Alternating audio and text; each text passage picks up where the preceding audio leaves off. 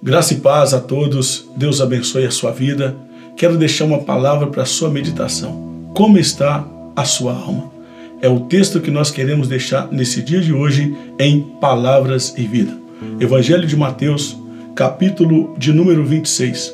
No versículo de número 38 diz a Bíblia: Então, lhe, então lhe disse Jesus: A minha alma está profundamente triste até a morte. Ficai aqui e vigiai comigo. O texto da Bíblia, qual nós lemos aqui, fala que Jesus, em horas antes de ser entregado, hora antes de ser levado ao tribunal e ser julgado, ele se retirou do meio dos seus onze discípulos, chamando três discípulos para acompanhar, para passar um momento com ele em oração. E a Bíblia diz que Jesus foi para o monte, e quando ele chegando naquele monte, ele chamando os seus discípulos, pedindo para Pedro, Tiago e João ficar em determinado lugar, ele se retirou. E no momento em que Jesus se retira para falar com o Pai, ele faz a seguinte oração dizendo que a sua alma estava profundamente triste, estava angustiada.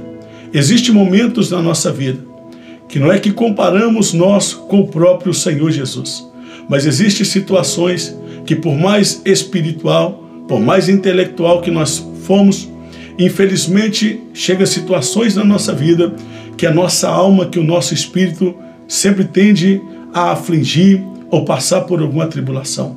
Jesus estava chegando um momento em que ele sabia que ia ser crucificado, que ia ser entregado na mão dos malfeitores. Mas as Escrituras vai dizer que mesmo ele sabendo de todo o processo que ele ia passar, ele foi buscar a presença de Deus. Eu quero dizer para você que está vendo, assistindo este vídeo, que Jesus, ele te ama, tem um propósito na sua vida. Independente da aflição ou do problema que você estiver enfrentando, busque a ele em oração. Jesus sabia que ele ia ser crucificado. Jesus sabia que ele ia passar por todo aquele calvário, mas Jesus, sabendo de todo o sofrimento, ele decidiu ir para o monte orar. Ele decidiu se reservar para Deus, porque ele sabia que por mais dura que fosse a sua provação, na presença de Deus, o Senhor ia sustentar a vida dele. E nesta, nesse dia de hoje eu quero fazer uma pergunta para você: como está a sua alma? A alma de Jesus estava angustiada até a morte, mas ele foi orar. E como encontra a sua alma?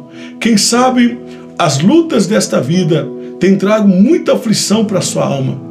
Quem sabe você está vivendo dias difíceis, dias de trevas, mas eu quero deixar algo para o teu coração. Busque a Deus em oração, porque Ele é o único que pode tirar esta angústia da sua vida, Ele é o único que pode tirar essa tristeza do seu coração, Ele é o único que pode fortalecer a sua alma. Jesus, Ele não apenas pressentiu o que ia passar com ele, mas ele teve plena convicção do que ia passar. Então ele antecipou o problema que ele ia passar na oração. E o que Deus requer muitas vezes de nós é que antes que venham as lutas, antes que venha a aflição para a nossa vida, o segredo é colocar nossa vida em oração. E em chegado momento, Jesus falou para Deus o seguinte: Pai, se for possível, passa de mim este cálice. O próprio Jesus sentiu a necessidade de passar aquela situação ou aquela prova que ele estava por enfrentar, mas ele disse em suas palavras: Todavia, seja feita a tua vontade. Existem situações que Deus vai permitir você passar. Existem situações que Deus vai permitir você entrar, mas uma coisa que nós temos plena convicção, que até nos piores momentos da sua vida, a vontade de Deus sempre será soberana. E se a vontade de Deus é soberana sobre a sua vida, você tem a plena convicção que Ele vai tirar a sua alma desta angústia, vai tirar a sua alma desta aflição e que Deus assim te abençoe poderosamente. Amém.